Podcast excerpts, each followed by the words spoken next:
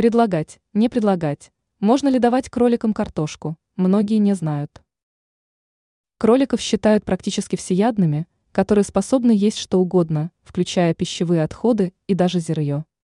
Действительно, эти зверьки не слишком разборчивы, но такое несбалансированное питание приводит к болезням и гибели животных. Картофель является одним из доступных и дешевых корнеплодов.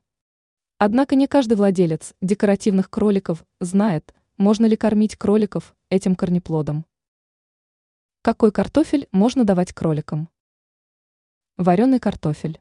Прежде всего нужно знать, что вареный картофель содержит множество витаминов и микроэлементов. Кроме этого, в картошке много крахмала, от которого кролики быстро прибавляют в весе. Соответственно, картофель – незаменимый продукт при откорме животных.